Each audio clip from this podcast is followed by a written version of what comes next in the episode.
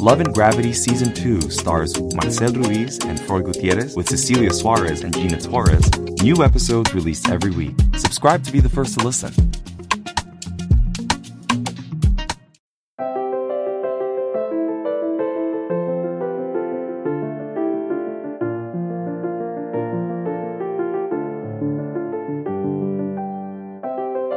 Bienvenidos a Lactando, un podcast de Milcar FM sobre lactancia y crianza con apego producido por la Asociación Lactando de la región de Murcia.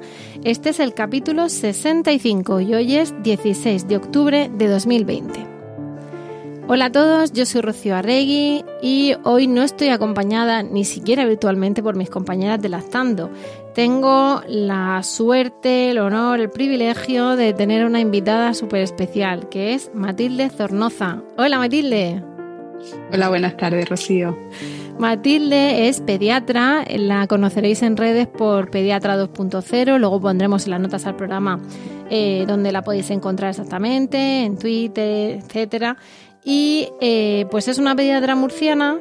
Mm, ella dice que le queda, que no quiere que la llame divulgadora, pero una de las cosas que hago aquí, igual que la presidenta, no quería que la llamasen presidenta, es divulgadora. Tiene unos posts interesantísimos, tiene blog, eh, en redes nos cuenta cosas que, que, para las mamás y los papás pues las desconocemos y nos tranquilizan o nos sorprenden cuando conocemos esas cosas y hay que decirlo, es que eres divulgadora Matilde, lo siento, no te queda nada grande. Bueno, es un poco grande, pero la misión del blog y de las redes es pues sacar la consulta fuera de lo que es la consulta, porque es verdad que hay muchas veces que la gente busca información en redes o en internet sobre cosas de pediatría y dudas que le pueden surgir y a veces pues la información que hay no es no es la más correcta y bueno, pues el estar ahí ayuda a que la gente tenga información veraz a que se recurra además a, redes con fiabilidad ¿no? y, a, información, como tú dices, veraz, y no a San Google, que muchas veces lo que va a hacer es alarmar o divulgar erróneamente. Efectivamente. Entonces, a través de tus redes, una de las cosas que vemos y, por las que te hemos traído aquí para, que nos cuentes en estos días de, pánico pediátrico, si me permite la expresión, es eh, el, el, tema que vamos a abordar hoy, que no sé si saben nuestras oyentes que hay un virus que se llama coronavirus, que está circulando un tiempo, que nos ha trastocado por completo el 2020 y que tiene bastantes eh, efectos en nuestro día a día. ¿no? Por, eso no en vano estamos con, lamentando noticias y llevando mascarilla, distancia social y todo eso. Y en ese contexto pues te queríamos preguntar porque, claro, empezamos la llamada segunda ola, empezamos con los virus del el VRS, que tenemos un podcast, lo remitiremos a él, sobre el virus respiratorio sincitial, que hicimos con, con dos pediatras estupendos. Y tenemos las vacunas, eh, la campaña de la gripe, los padres con nenes con mocos, eh, le aplicamos protocolo COVID, en fin, un lío que necesitamos que, que para deshacer esa madeja nos ayudes tú porque lo... Pues lo voy a intentar, pero no te creas que es fácil porque eh, esta mañana lo hablábamos, es verdad que esto es algo dinámico y que va cambiando, pero quizá nos cambian demasiado los protocolos y pero bueno, vamos a intentar. Eso es lo que te iba a decir, que hoy grabamos 16 de octubre, entonces vamos a hablar de lo que está hoy en vigor, porque no se sabe si alguien escucha luego. El lunes haya cambiado qué desastre y qué disparate. Vamos a ver, en parte eh, el cambio de esos protocolos y, no pensando en hacer una crítica mm, política o de gestión tal, que seguramente también podríamos, pero yo no conozco ese campo, eh, quiero pensar que esos protocolos también van cambiando por la por las variaciones o por los conocimientos que se van teniendo del, del virus, ¿no? Efectivamente, es que tú ten en cuenta que este virus lleva con nosotros ni siquiera un año desde que se, que se notificó el primer caso. Entonces, es, esto es una cosa dinámica, el cuerpo de conocimiento que tenemos no es muy amplio y según vamos teniendo más conocimiento, pues vamos añadiéndolo a los protocolos. Entonces, está claro que los protocolos van cambiando según conocemos cosas, pero yo lo entiendo que para las familias muchas veces es complicado, que ahora supongo que hablaremos sobre las cuarentenas y la PCR y el protocolo COVID y todo eso, que ahora pedimos la PCR nada más conocer el contacto. Luego resulta que hemos decidido que pedimos la PCR en el día 7, luego que a las 48 horas. Entonces, esa, ahora esto, ahora lo otro, pues yo entiendo que la gente desde fuera no lo entienda. Es que es muy complicado. Es que para vosotros puede ser caótico mm, según la instrucción que tengáis cada día, ¿no? si además añadimos que en distintas comunidades lo hacen de distinta manera, que quizá en unos colegios remiten de una forma, porque también hay protocolo interno del colegio, aunque se basa en la consejería, pero bueno, también está el encargado COVID de cada colegio, que a su vez va a avisar al centro de salud de referencia, que también tendrá un área sanitaria de referencia. Entonces es un, un, caos. Eh, es muy complicado porque todo viene en el fondo del protocolo del ministerio, pero efectivamente, como tú dices, cada comunidad autónoma adapta el protocolo del ministerio. Dentro de la comunidad autónoma, aquí en Murcia, por ejemplo, tenemos nueve áreas básicas de salud, que en teoría, pues todos deberíamos hacer lo mismo, pero nos encontramos que a veces yo tengo familias que los niños están en mi centro de salud, pero los padres están en otro centro de salud y que en otro centro de salud le han dicho otra cosa totalmente diferente. Entonces es verdad es muy complicado, muy, muy complicado de gestionar. Claro, a día de hoy, em, por, por, empezar con el tema del coronavirus, porque hoy en día eh, la cuestión de los síntomas, yo creo que todos los padres diría que, las, que los conocen, ¿no? En cuanto a que salen en telediarios, salen en prensa, insisten mucho en las infografías del ministerio en cuanto a síntomas frecuentes o, más comunes y síntomas menos comunes, como la pérdida de ese olfato, del, lo que sea, ¿no? Es decir, que, a veces avisan, por ejemplo, pues ahora han visto que la conjuntivitis también puede ser.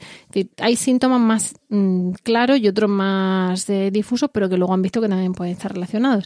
Pero claro, eh, en relación con eso, nos encontramos con que en atención primaria ahora mismo, ¿cómo tendríamos un diagnóstico diferencial, cómo podrían los padres distinguir o cómo podrían los pediatras distinguir y qué actitud tienen que tener los padres a la hora de mm, consultar al pediatra o con algún síntoma del niño o a no llevarles al colegio o a consultar al pediatra.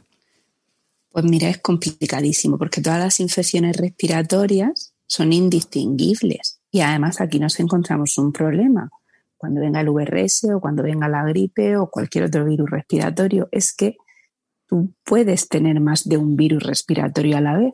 Que un niño tenga una, un coronavirus no exime que tenga una, se llaman coinfecciones, que no tenga una gripe a la vez o que tenga una gripe, no descarta que tenga el otro, con lo cual es imposible, absolutamente imposible. ¿Qué pasa? Pues que todos son infecciones respiratorias, pero luego efectivamente el coronavirus no solamente puede dar síntomas respiratorios, nos encontramos niños que tienen un coronavirus, que tienen una diarrea con fiebre, entonces la situación es realmente muy complicada. ¿Qué nos encontramos en las consultas? Que familias que antes manejaban un catarro y que no nos llamaban, pues que ahora nos llaman porque no saben qué hacer, porque para ellos es el mismo catarro que tenían antes, pero no saben si lo pueden llevar al colegio, si no lo pueden llevar al colegio, si lo tienen que llevar al centro de salud, no lo tienen que llevar al centro de salud, si se tienen que quedar en casa, si, los padres se tienen que coger la baja, si tienen derecho a la baja. Sí, ahora hablaremos también de eso porque es complicado. Es, realmente complicado. El Servicio Murciano de Salud, no sé si será el, el único, yo tampoco hay muchos eh, documentos al respecto. intentó hacer hace unos meses un documento intentando poner un poco de sentido a la petición de pruebas, porque ahora ya estamos empezando a tener los test de antígenos que son más rápidos y son igual de fiables que la PCR, pero hasta ahora, hasta ahora lo que hacíamos era pedir una PCR. Entonces, los niños siguen acatarrándose igual que todos los años, pero el problema es que no tenemos forma de distinguir qué catarro es un catarro por cualquier otro virus o cuál es un coronavirus.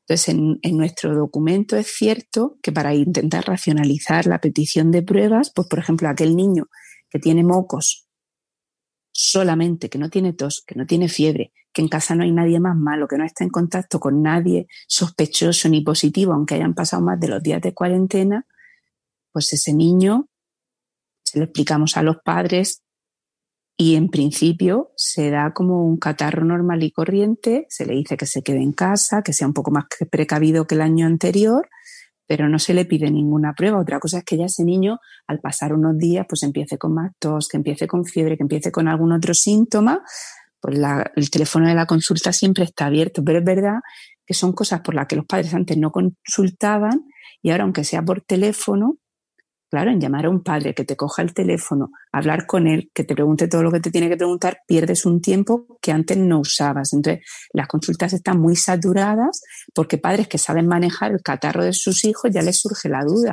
¿Será solo un catarro? ¿Tengo que hacer algo? ¿Tengo que llevarlo al cole? ¿Tengo que pedirle pruebas? O que incluso, aunque sepan manejarlo y no tengan duda, pensando, no, no, es que se enfría, bueno, ya sabemos lo de que no se enfrían, que si los pies descalzos y todo eso, pero bueno, pensando en que es un catarro, eh, no pueden acudir al centro escolar porque está el protocolo. Entonces, en cuanto hay el más, el más mínimo síntoma, ya tienen, el, el protocolo les dice que tienen que quedarse en casa y que consultar. De hecho, si les da el síntoma en el centro, los aíslan, los llevan a la sala COVID con el responsable COVID y los mandan a su casa previa consulta con el centro de salud, con lo cual incluso el padre necesita la vía libre del pediatra con ese papelito, que ahora hablaremos de papelitos, para poder volverlo a tener en el cole o tenerlo en casa, pero necesita que le digan algo, ¿no?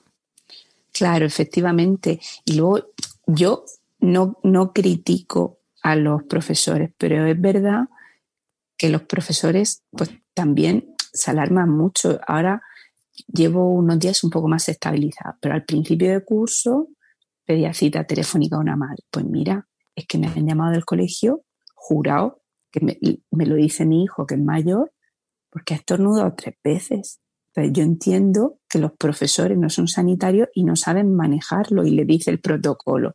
Dolor de barriga, otro niño hace unas semanas. Un niño que tiene dolor de barriga de vez en cuando porque es estreñido, tiene dolor de barriga en el cole, automáticamente llaman al padre, se lo lleva a casa. el padre sabe lo que es, pero el padre no es quien para decidir si es síntoma sospechoso de COVID, no es síntoma sospechoso de COVID, si puede volver al cole.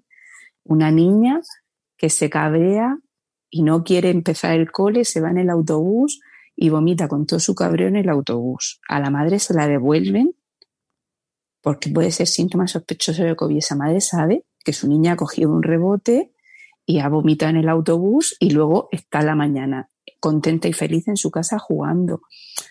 Pero esa madre no sabe qué hacer. Y, no puede jurar bajo su nombre que de verdad que no es COVID. Piensa en un 99,9 que ha sido un cabreo de la niña, pero, pero no lo puede jurar. Efectivamente. Efectivamente. Es que de ahí te, iba a decir que, por eso vamos a hablar de los papelitos, porque a ver, nosotros igual que, que, muchas veces decimos, a ver, porque aquí la suegra no sé qué, pero todo el respeto a las suegras, con los profesores, pues también estuvimos hablando en un, ¿Te preocupas por tu familia? Entonces, ¿por qué darles solo huevos ordinarios cuando pueden disfrutar de lo mejor? Eggland's Best, los únicos huevos con ese delicioso sabor fresco de granja, además de la mejor nutrición, como 6 veces más vitamina D, 10 veces más vitamina E y 25% menos de grasa saturada que los huevos regulares, además de muchos otros nutrientes importantes. Así que, dales los mejores huevos. Eggland's Best, mejor sabor, mejor nutrición, mejores huevos. ¿No se merece tu familia lo mejor? Entonces, ¿por qué no los mejores huevos? Ahora, Egglands Best están disponibles en deliciosas opciones. Huevos clásicos, de gallina libre de jaula y orgánicos de Egglands, que ofrecen un sabor más delicioso y fresco de granja que le encantará a tu familia. En comparación con los huevos ordinarios, Egglands Best contiene la mejor nutrición como 6 veces más vitamina D, 10 veces más vitamina E y el doble de omega 3 y B12. Solo Egglands Best. Mejor sabor, mejor nutrición, mejores huevos. Visita egglandsbest.com para más información. Un eh, episodio, en un podcast y siempre eh, es como en todas partes, ¿no? Tenemos profesionales magníficos, profesionales que no. También nos hemos metido con algunos pediatras, Matilde, que, que nos daban la hojita de los cereales a partir de los cuatro meses y cada tres horas el vive y tal. Pues claro, pero porque al final lo que pedimos es actualización en ese sentido y, esa información verás que, de lo que hablábamos al principio. En este caso, la actualización tiene que ser toda la que se pueda dentro de la, de la escasa edad que tiene el virus este. ¿Qué pasa? Que una de las críticas que, que nos surge con ese tema, y ahora hablaremos de la conciliación, es eh, cómo están planteadas las, eh, las cuarentenas. Yo, para, para que nos hagamos una idea, mi, no quiero centrarnos solamente en el coronavirus porque puede ser aquí un poco el monotema. Quiero preguntarte por la gripe y la vacuna, que también vamos a, dices que va, a salir ahora, vendrá la gripe, vendrá el virus respiratorio y tal. Pero, pero claro, el tema de la conciliación y de la parte de los pediatras o la intervención de los pediatras en, la atención primaria eh, y en la educación primaria nos afecta y es por lo que también te quería preguntar. Porque eh, hay unos protocolos ahora en la consejería a mí al menos me ha llegado del, colegio de mis nenes, que es un colegio público, donde eh, si el niño ha estado en contacto, ha sido positivo, o ha estado en contacto con un hermano positivo, o ha estado, en cuarentena, por, lo que sea, ¿no? Que ahora vemos eh, cuando se manda a cuarentena o no, tenemos que firmar un documento diciendo que el niño ya lo manda al cole estupendamente. Pero es más, nos dicen que tengo que decir que el pediatra me ha dicho que no es coronavirus. ¿Qué pasa? Que a, mi juicio, opinión mía personal, no delatando, mm, absolutamente personal intransferible, eh, claro, como el pediatra no me puede jurar que no tiene coronavirus, no ya por la escasez de PCRs o de test rápidos o de lo que sea, sino que incluso una PCR tiene un mínimo porcentaje de error, como no me pueden jurar por su nombre que no es coronavirus, el pediatra no me va a certificar que ese niño no tiene coronavirus no me lo puede jurar. Entonces me dicen que tengo que decir que el pediatra me lo ha dicho. Dijo, madre mía, los pediatras están ahora para firmar todo esto.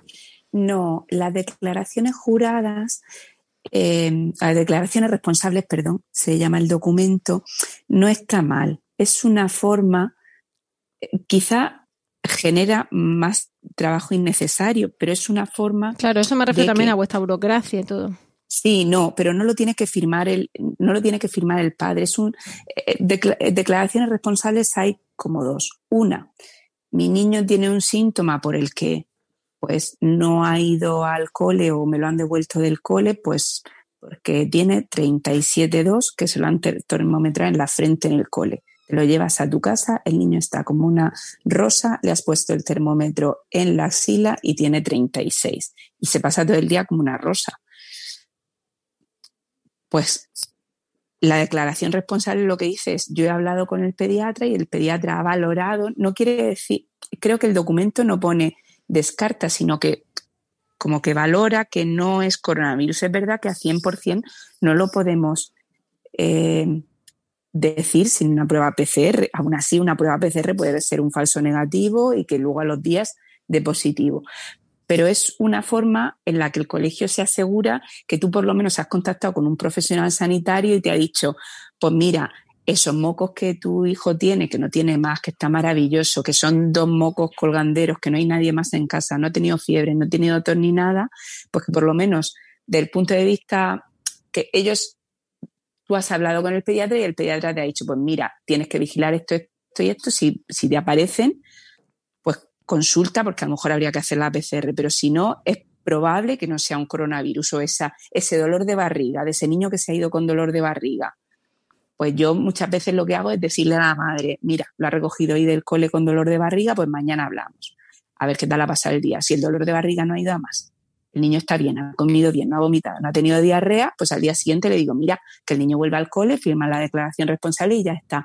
Yo no certifico que el niño no tiene coronavirus, porque a lo mejor el niño es un coronavirus asintomático, pero que ese dolor de barriga por la evolución que ha tenido, pues no es sugestivo de que sea un coronavirus. Entonces, al 100% no lo podemos asegurar nunca, pero es una forma en la que el colegio sabe que ha habido una valoración médica y que si el niño vuelve al cole, pues por lo menos, aunque sea de manera telefónica, ha sido valorado y, y saben no es una decisión que han tomado los padres libremente. Duplicamos y triplicamos las consultas, ¿no? Por eso. Muchísimas, muchísimas. Nos están suponiendo muchas consultas que antes la gente, su niño tenía mocos, le hacía sus lavados nasales y pues a lo mejor se pasaba unos días en casa si estaba muy congestionado o con mal, con mal cuerpo y luego volvía al cole y ya está y no pasaba nada. Es verdad que a nosotros nos suponen estar a mediados de octubre llamando entre 50 y 60 familias todos los días.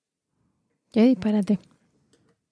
Ahora mismo, tal y como está la, cuestión, eh, una de, las, de los eh, protocolos actualmente han bajado, y corrígeme si me equivoco, las cuarentenas de 14 días a 10. Pero eso habría que sumar quizá las de los padres en caso de que el nene haya tenido también un positivo como regalo, ¿no? Tenemos que sumar ahí un montón de días de cuarentena en la familia. A ver, la cuarentena son 10 días para los convivientes de una persona positiva si esa persona positiva está aislada. El problema es que los protocolos no piensan en los niños, porque a lo mejor un niño de 10 o de 12 años, si, tiene un coronavirus, se puede aislar en una habitación, tener su cuarto de baño independiente, cuando vaya a salir de la habitación para lo que sea, pues que vaya en casa con su mascarilla. Pero tú imagínate un nene de 16 meses que tiene un coronavirus, ese niño no se puede aislar. Entonces, ahí en el niño que no puede aislarse, la cuarentena de los padres empiezan a contar los 10 días cuando le damos el alta epidemiológica al niño, que no serían 10 días en total, van a ser los 10 días, 11 días, 12 días que el niño esté eh, con su coronavirus, que si el niño es asintomático son 10 días y si tiene síntomas son mínimo 10 días estando 3 días sin síntomas y si el niño no puede aislarse a partir del día que termina el niño con su coronavirus es cuando empiezan a contar los 10 días de cuarentena de los padres. Entonces, el problema que nos encontramos es que por mucho que un niño pase un cuadro muy leve, en los niños pequeñitos que no se pueden aislar, la familia va a estar encerrada mínimo 20 días. Claro. Ahí eh, estábamos, el, bueno, estuve el otro día hablando en relación a, las medidas que hay, que, bueno, esto mm, básicamente es referirlas ¿no? a nuestras oyentes, porque claro, una de los lamentablemente en este momento hay verdaderas desgracias, evidentemente no hay más que ver el telediario, pero luego hay mm, digamos desgracias económicas o logísticas donde supone a familias que no se pueden permitir ese aislamiento porque dejan de cobrar esos días o porque los pueden despedir, porque no se pueden pedir una excedencia. Y claro, ante eso, una de las, bueno, pues de las consultas, el, movimiento de malas madres también está peleando por eso. Una de las cuestiones que también se reivindica aquí es la conciliación, porque al final esas cuarentenas tan, no tan largas, porque duran lo que tienen que durar, lo que científicamente han dicho, ¿no? Pero claro, esa eh, la ausencia de medidas sociales en eso lo que provoca es que haya gente que ante el temor de que le digan al nene que es positivo, o que cuarentena por un compañero positivo, porque en este caso el docente ha visto tal, bueno, pues oye, paracetamol y para adelante. Y el niño y paracetamol y para adelante el padre. Y al final, pues acabamos con esa picaresca, ¿no? Que, que unido a los asintomáticos, pues podemos encontrarnos con una dispersión muy fuerte del, virus. Em, en relación con eso, claro, lo que se criticaba era que en principio mm, relega mucho a la mujer a encargarse de los cuidados, porque son las que suelen al final quedarse en casa con los nenes, no digo que sean 100% de mujeres. Y luego mm, tenemos que elegir, o sea, o malabarismo, ya no se puede tirar de los abuelos los que tienen de ellos. Eh, tenemos que elegir o cambiamos el turno o una excedencia, con lo cual no se cobra, pero claro, el gobierno ha sacado el plan Me Cuida. Y claro, ¿en qué consiste el plan Me Cuida para las personas que nos escuchan? Pues el plan Me Cuida se estableció con el estado de alarma eh, sea prorrogador hasta el 31 de enero del 21 y básicamente se aplica para cuidar a hijos y padres, es decir, es hasta el segundo grado. Mm, trabajadores por cuenta ajena, con lo cual los autónomos no trabajan, pero sí que pagan la cuota autónomos y tampoco tienen la exención ni nada. Y, y, claro, el problema es que con eso tenemos la opción de que o nos adaptan la jornada, nos la movemos, por ejemplo, de turno de mañana a turno de tarde, para así yo quedarme por la mañana con los nenes o tal, o nos la reducen y nos reducen proporcionalmente el sueldo. Es decir, bien porque estoy al cuidado de un, de un menor afectado por COVID, bueno, familiar del segundo grado, o bien porque tengo que suplir a alguien que está afectado por COVID, por ejemplo, o porque estoy cuidando a mi hijo, o porque la persona que lo recoge del cole es la que se ha puesto enferma, con lo cual yo tengo que salir una hora antes a recogerlo del cole, ¿no?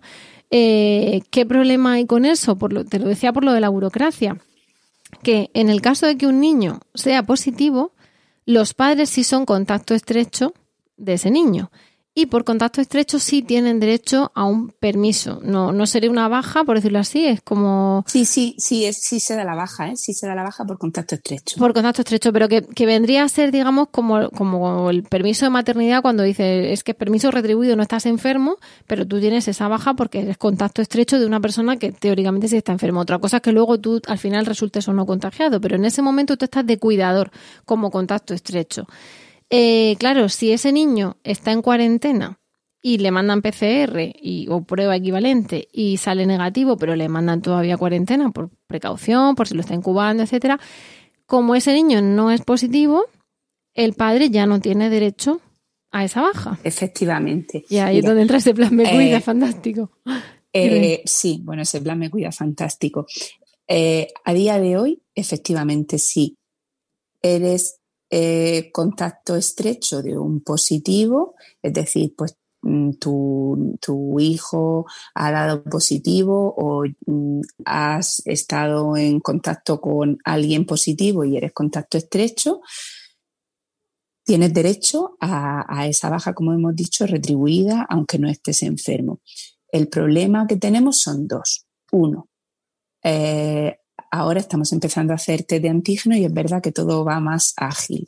Pero hasta ahora nos encontrábamos que yo, por ejemplo, veía a un niño con un cuadro catarral, con fiebre, con tos, eh, que le pedía la PCR y que a lo mejor, pues con suerte, se la podían hacer al día siguiente y obtener resultado al siguiente, con lo cual son dos días que el protocolo del ministerio dice que lo ideal es que tanto el niño sospechoso como sus convivientes se queden en casa. Eso está maravilloso, pero el plan Me Cuida, el que puede eh, ascribirse al plan Me Cuida durante esos días y el que no, no. Entonces, el padre en teoría se tiene que quedar aislado, pero no tiene ningún amparo legal ni ninguna cosa cómo se organiza con el trabajo. Entonces, eso por un lado.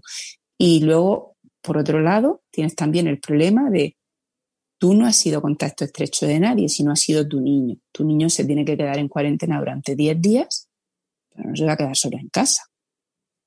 Con lo cual tienes dos situaciones, la de mi niño tiene síntomas y, hay que hacerle una prueba para ver si no es, pues es verdad que con los test de antígeno vamos más rápido y probablemente en la misma mañana o al día siguiente esté, entonces pues te... ¿Te preocupas por tu familia? Entonces, ¿por qué darles solo huevos ordinarios cuando pueden disfrutar de lo mejor? Eggland's Best, los únicos huevos con ese delicioso sabor fresco de granja, además de la mejor nutrición, como 6 veces más vitamina D, 10 veces más vitamina E y 25% menos de grasa saturada que los huevos regulares, además de muchos otros nutrientes importantes, así que dales los mejores huevos. Egglands Best. Mejor sabor, mejor nutrición, mejores huevos.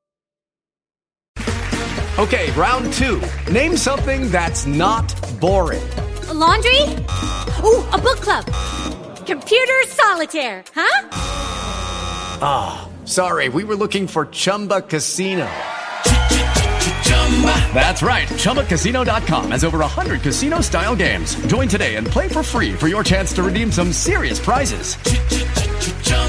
ChumbaCasino.com. No purchase necessary. Full prohibited by law. 18 plus terms and conditions apply. See website for details. Puedes organizar y ahora quizá el único problema que nos queda de conciliación es el tema de las cuarentenas, pero es un problema muy importante porque sobre todo en los niños pequeñines que no van con mascarilla, que están en grupos de convivencia estables, cuántas cuarentenas van a pasar a lo largo de este invierno. Claro, es que puede haber 25 niños o 20 niños pues 24 cuarentenas les pueden tocar. claro. Más la, más la profesora. Entonces, es una locura porque es que no, se piensa en la conciliación.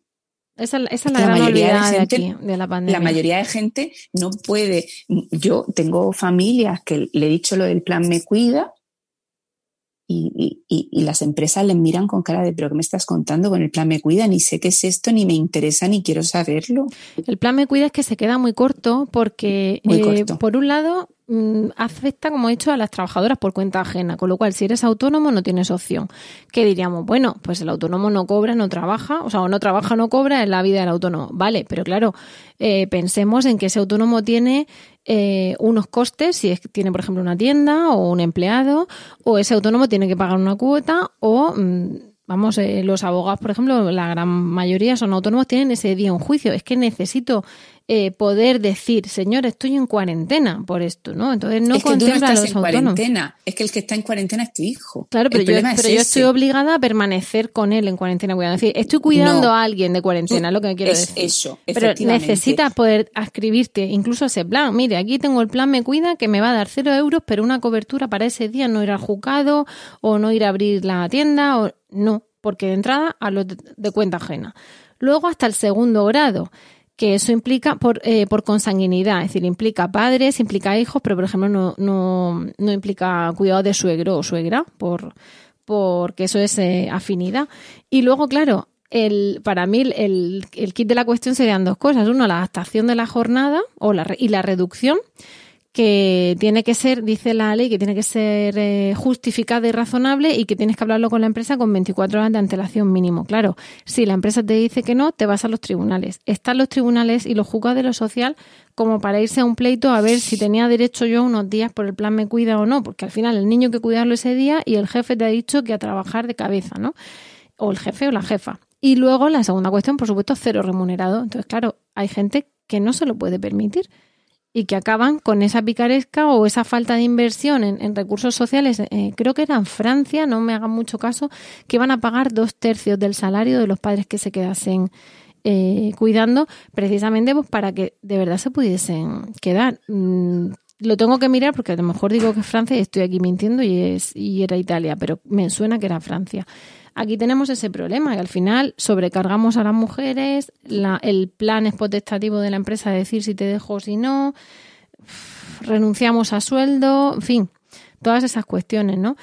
Y, precisamente en relación con esto, porque vamos, yo aquí me quedaba hablando, pero, pero no sé si vamos a acabar crispadas más todavía con el tema del coronavirus, eh, hemos hablado de las cuarentenas y de los síntomas, pero claro, otro de los síntomas es de nuestra querida gripe que viene todos los años, que siempre se anuncia, este año viene fuerte, este año viene intestinal, este año viene más floja, este año viene...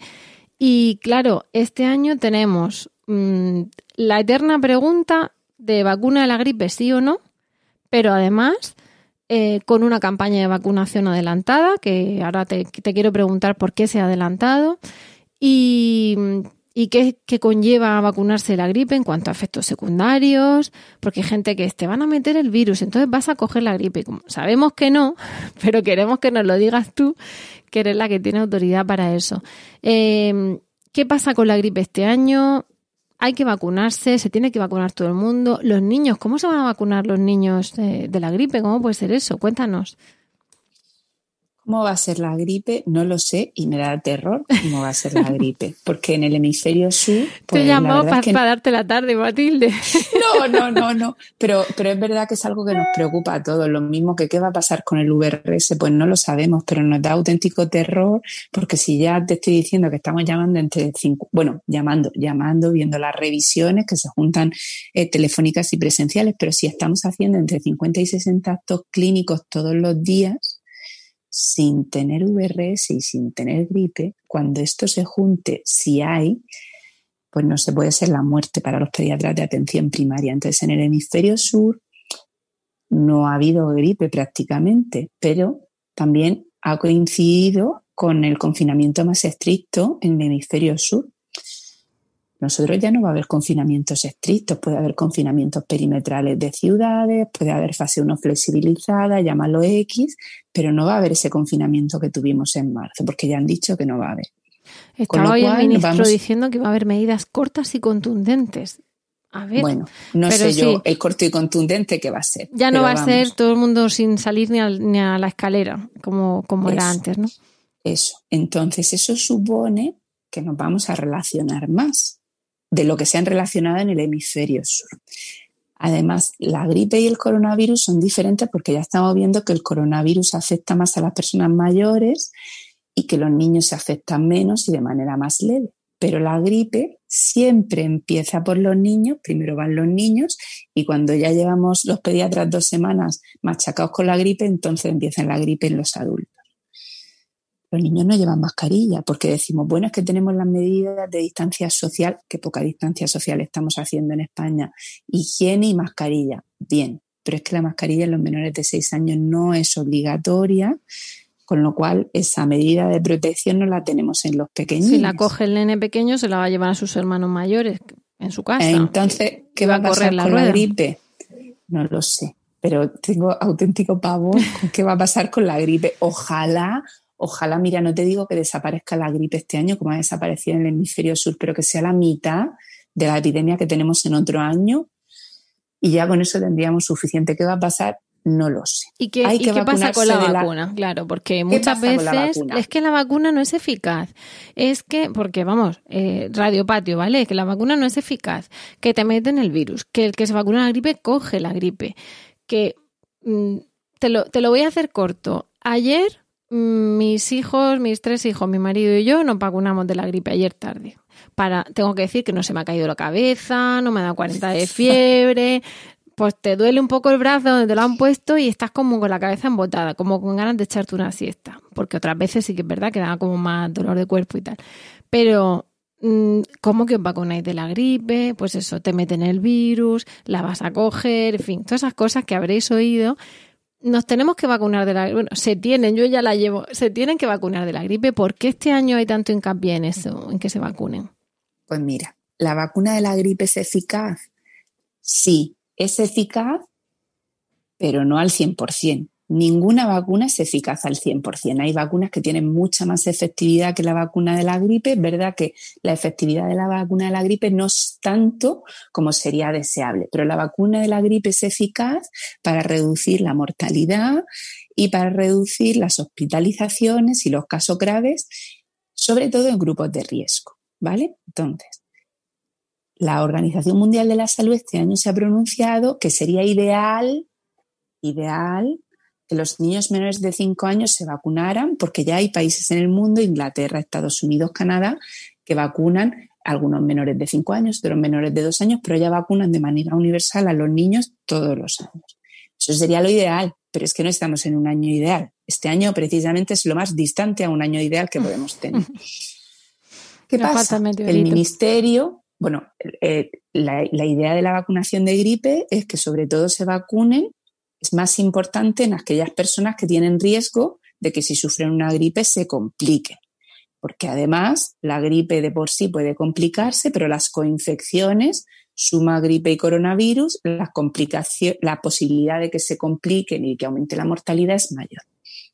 Entonces, lo ideal sería que todos nos vacunásemos, sería ideal, pero no estamos en una situación ideal y no hay vacunas suficientes para todos, porque la vacuna, todas las vacunas tardan un tiempo en fabricarse, pero es que la vacuna de la gripe tarda un tiempo largo en fabricarse.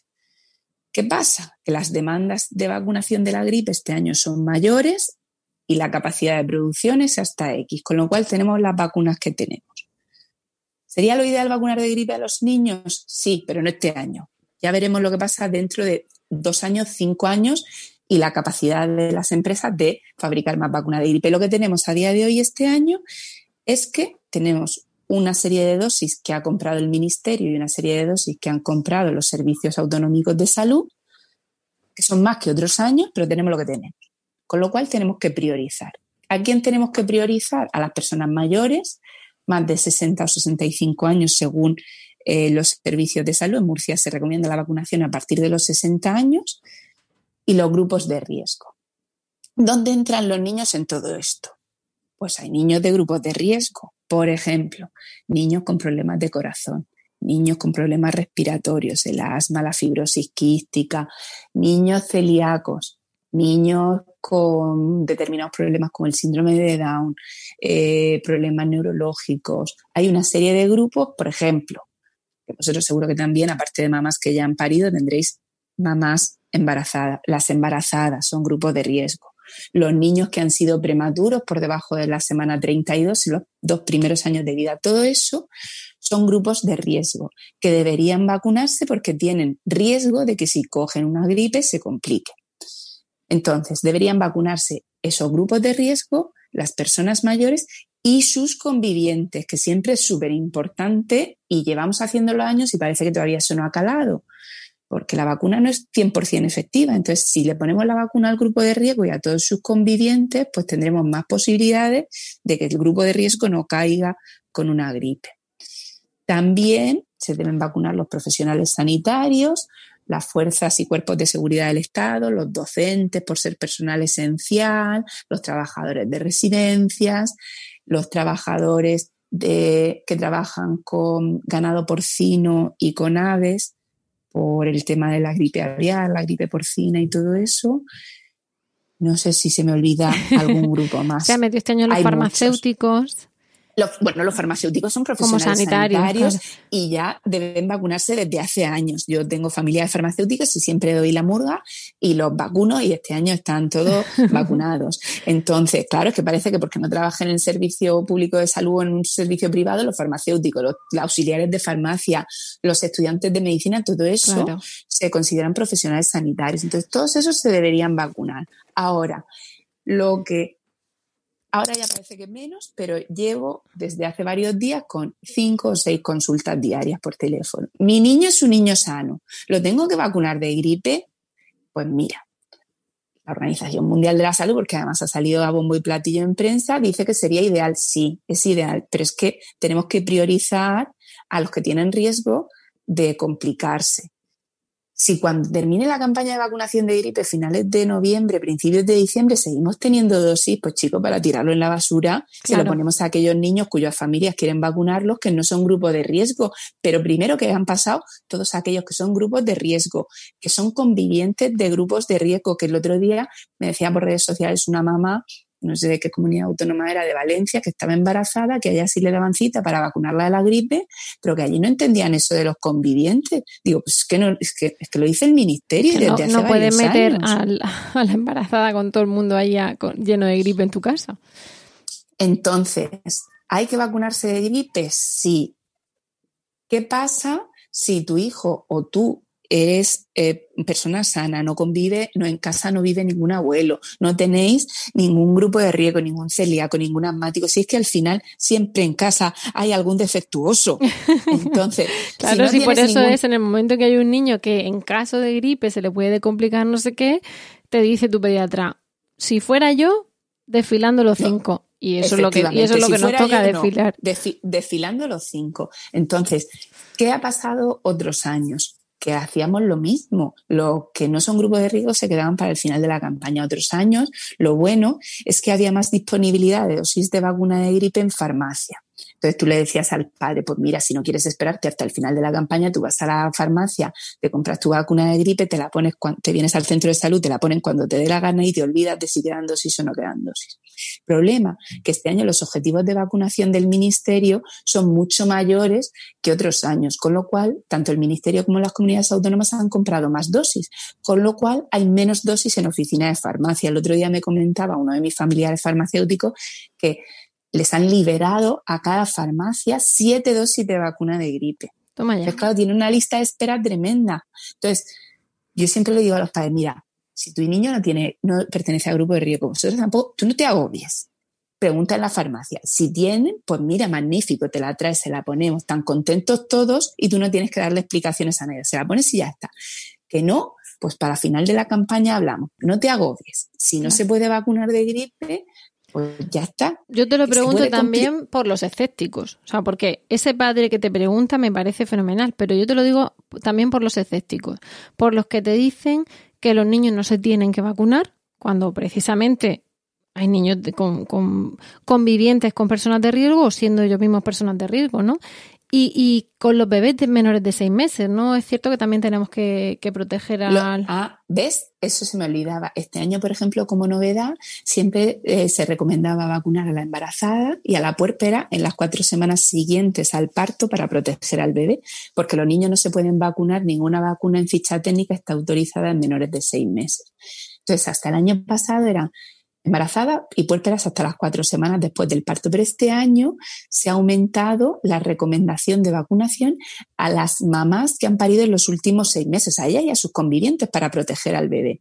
Entonces, es otro grupo que está recomendado la vacunación. ¿Qué hacemos con los escépticos? Pues no lo sé. O sea, intentamos, claro, intentamos pues explicarle, porque en el fondo muchas veces la gente no se va a vacunar, aparte de las falsas creencias, es por miedo. Yo tengo una, madre de la consulta con una parálisis eh, cerebral que ella es grupo de riesgo y el otro día la llamé, digo, venga, no sé qué, ¿quieres que te dé cita para la vacunación de la gripe? Y yo no sé qué se le había metido en la cabeza, ¿sabes? Pero muchas veces son falsas creencias y miedos infundados. Entonces hay que hablar uno a uno con las personas y decirle, vamos a ver, ¿a ti qué, es lo que te preocupa de la vacuna de verdad? Esto, pues mira, no, esto no es así, esto es así, por esto, por esto, por esto. Pero hay que ver exactamente cuál es el miedo de cada uno, porque muchas veces la gente tiene unas ideas súper peregrinas, se lo explicas y dice, ah, pues venga, vale, me vacuno, ¿sabes? Entonces hay que ver qué miedo tiene cada uno. Claro, sí. Sobre todo yo, mm, a mí en este tipo de cuestiones lo que me asombra es eh, ese, ese mito que va corriendo, porque lo de yo el año que me vacuné la cogí y ya no me vacuno más. pero vamos, eso lo he dicho, o sea, yo he dicho el año, el, el primer año que yo me vacuné de la gripe en mi vida, cogí un gripazo, pero yo sola, mi familia, ninguno de mis convivientes lo cogió y yo estaba para morirme con 39 día y día y día y día que dije, esto es una neumonía. Bueno, pues a los dos años volví a vacunarme y luego, pues, era la única que se vacunaba, la única que la cogía. Pero no es por la gripe, no es porque la vacuna te predisponga a eso, es porque lo has cogido. El problema, el problema que tenemos a vacunas de gripe hay distintos tipos, ¿vale? Hay unas que se llaman trivalentes, en la gripe hay distintas letras, entonces está la, la A y la B. Entonces las trivalentes llevan dos tipos de virus de la gripe A y una B. Y luego están las tetravalentes, que por ejemplo en Murcia no se ponen, en otras comunidades autónomas sí, que lleva dos A's y dos B's. El año pasado, por ejemplo, la vacuna de la gripe fue más efectiva porque tuvimos menos B's. Pero el año anterior es cierto que tuvimos gente vacunada con la trivalente, que justo la mala sombra, que hubo un montón de B del que no estaba incluido en la vacuna, corcho, qué mala suerte. Pero, por ejemplo, el año pasado no pasó. Entonces, la vacuna 100% efectiva no es, claro, si vacunamos con trivalentes, pues corcho tienes, puedes tener la mala suerte de tener una gripe B por el linaje que no cubre la vacuna. Pero lo normal es que si te vacunas de gripe estés protegido. O que la cojas más suave si la tienes que coger, también puede Efectivamente, efectivamente. Pues eso es lo que, lo que quiero que la gente oiga de alguien con autoridad como tú, Matilde. Porque es verdad que, que, la gente, es que eh, como además yo he dicho que nos íbamos a vacunar, ¿y cómo vacunas a los nenes? Bueno, pues porque el pediatra nos dijo tal, tal, tal. Y claro, te cuentan, ¿no? Entonces, pues a mí me pasó, y a mí me pasó, pues oyes de todo y llega un momento que dices, mira, sí, pero el año que lo cogimos los cuatro era yo la única vacunada y lo cogimos suave y los otros cogieron dos grados más de fiebre cada uno y vas un poco intentando capear, ¿no? El, no el movimiento antivacunas, porque también oyes lo de, y, vamos a referirnos a ese podcast nuestro de las vacunas, porque dice lo peor de las vacunas, no tenerlas, se llamaba así nuestro episodio, porque hay un movimiento antivacunas, ¿no? Que es que el más conocido y, y el más denostado por, por mucha gente porque se cierran a, cualquier tipo de vacuna, pero luego están esa especie de antivacunas silenciosos de yo quiero justo las del calendario obligatorio, pero no me preguntes por la Nimenrix, no me preguntes por la gripe, la del papiloma, uy, estamos ya entrando en un terreno pantanoso con el papiloma humano y, y, y claro, van al final minando la conciencia de que, que, parece que te estás inyectando ébola en lugar de precisamente un, un, trocito de virus de gripe para no cogerla, básicamente. Y por eso quería que tú nos contases. Ya, pero ¿sabes lo que pasa? Que, que, a veces eso que dices tú de el año que me vacuné cogí un gripazo, pero, pero ¿alguien te ha hecho una prueba para confirmar que es una gripe? Porque es que hay otra serie de virus que causan cuadros similares. Entonces, a lo mejor no ha sido un virus de la gripe y ha sido mm. otro.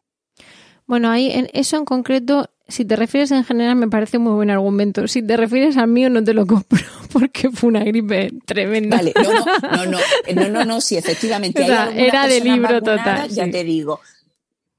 Vale, vale, no, no, sí, hay, es verdad que hay personas incluso vacunadas que sufren una gripe, pero no es lo habitual. Si tú mm. estás vacunado, lo normal es que estés cubierto, pero hay otros herederos, por ejemplo, yo tengo muchas mamás sudamericanas que, ay, llamo porque tiene gripe y te lo empieza a contar y dice, no es un catarro, no es una gripe, pero mm. hay determinados, en determinados grupos de población que se le llama gripe a cualquier cosa. Efectivamente. Y, Me vacuné y tuve una gripe. Y, siempre puedes tenerla más suave. Y puede ser esa misma gripe que el otro. O sea, yo recuerdo hace tres años estar mi familiar es fatal y yo pues malamente con paracetamol, embarazada, llevando cuidado, tal, pero menos fiebre, menos dolor de cuerpo, o sea, más, eh, menos invalidante, pues no tienes que estar, pues tienes que estar cuidando de todos los demás que no se han vacunado y la han cogido fuerte y tú allí con tu, con tu mini gripe cuidando de todo. Pero sí, la, la, cosa es que pierdan el miedo, es decir, más allá de, que están las dosis que están, que pierdan el miedo a la vacuna. Eh, Matilde, yo estoy encantadísima de hablar contigo, pero te he prometido unos minutos, me estoy pasando de los minutos y estoy sufriendo por ti, las cosas como son. de que aquí te engancho por banda. Gusto hablando de esto. Entonces, pues creo que, que, con eso, no sé si me quieres contar tú más cosas de esta vacuna, animar a la gente a que se vacune o a que no, pero yo lo que quería era que la gente supiera que no pasaba nada por, por vacunarse, que de hecho está hasta recomendado. Vamos a poner en principio la, los enlaces a la... Hasta recomendado. Bueno, hasta el límite de las dosis está recomendado, muy recomendado. Pero claro, no tampoco podemos llamar a todo el mundo a que se tiren en manada, ¿no? No, pero, pero, pero. Ay, se nos ha cortado el sonido, Matilde. Repite la palabra, por favor. Nosotros, mm, especialmente folloneras y al que. Ay, no, que mi enfermera y yo, por ejemplo, somos especialmente folloneras y a cualquiera que vemos que, ay, ay, es que viene a la revisión del no sé qué, espera, pero tú eres asmático, eh, ay, la mamá que es enfermera, espera, que ya que estás aquí te vacunamos. O sea, nosotros es que casi que vamos por la calle buscando a los que vacunan. sí, en eso tengo que decir que eh, ahora mismo lo que es el Ayuntamiento de Murcia, y hablo de Murcia porque es de donde la asociación ha establecido puntos de vacunación, pero ha establecido horarios distintos para adultos y niños en, en uno de los puntos. Y para los niños será por la tarde y para los adultos por la mañana.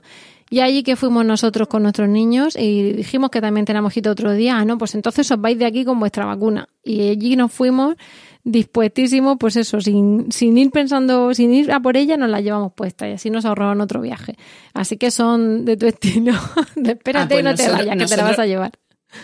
Nosotros vacunamos a todos, tenemos unas, unos horarios de vacunación y hacemos horario y ahí entran niños y adultos y de hecho es en plan, a ver, ¿a qué hora te viene bien? Que viene toda la familia en grupo a vacunarse ahí unida. Pues ahí, eso es lo que hicimos, eso es lo que hicimos. Lo que pasa es que, claro, nosotros no teníamos cita y vamos de acompañantes, teníamos cita para otro día, por la mañana, y dije, sin ningún problema. Pues mira, qué gusto, qué sentido común. Así que estábamos encantados en eso. Pues mm, yo te lo he dicho, estoy encantada de hablar contigo, pero no te quiero quitar más tiempo y quiero cumplir con mi promesa de, de lo que nos tenía que durar el podcast. Entonces, lo que vamos a hacer es, por supuestísimo, darte las gracias. Es un placer tenerte con nosotras.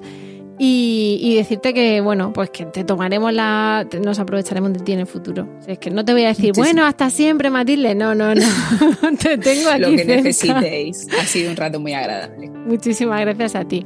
Nos vamos a despedir ahora hasta el próximo programa. Vamos a poner los enlaces de la Asociación Española de Pediatría, los enlaces de Matilde para que veáis dónde podéis encontrar a Pediatra 2.0 y toda la información que hemos estado comentando, quiénes son, qué, qué se entiende por un menor de riesgo, aunque ya lo ha dicho eh, la doctora estupendamente.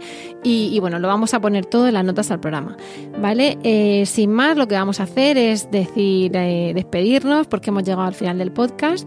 Os damos las gracias a todos por el tiempo que habéis dedicado a escucharnos y esperamos de corazón que os haya resultado entretenido y de utilidad. Ya sabéis que esperamos vuestros comentarios en nuestra web, lactando.org o en emilcar.fm barra lactando, donde también podéis conocer el, resto de programas de la red y donde ahí esperamos vuestros feedback, sugerencias de temas, en fin, dudas, todo lo que queráis.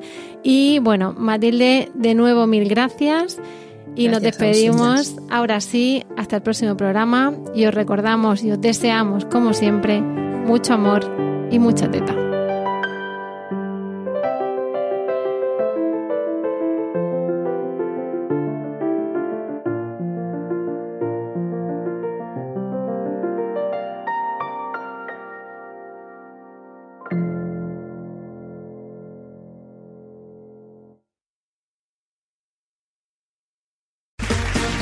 Round two. Name something that's not boring. A laundry? Ooh, a book club. Computer solitaire, huh? Ah, oh, sorry, we were looking for Chumba Casino. That's right. ChumbaCasino.com has over 100 casino style games. Join today and play for free for your chance to redeem some serious prizes. ChumbaCasino.com. No purchase necessary. Full prohibited by law. 18 plus terms and conditions apply. See website for details.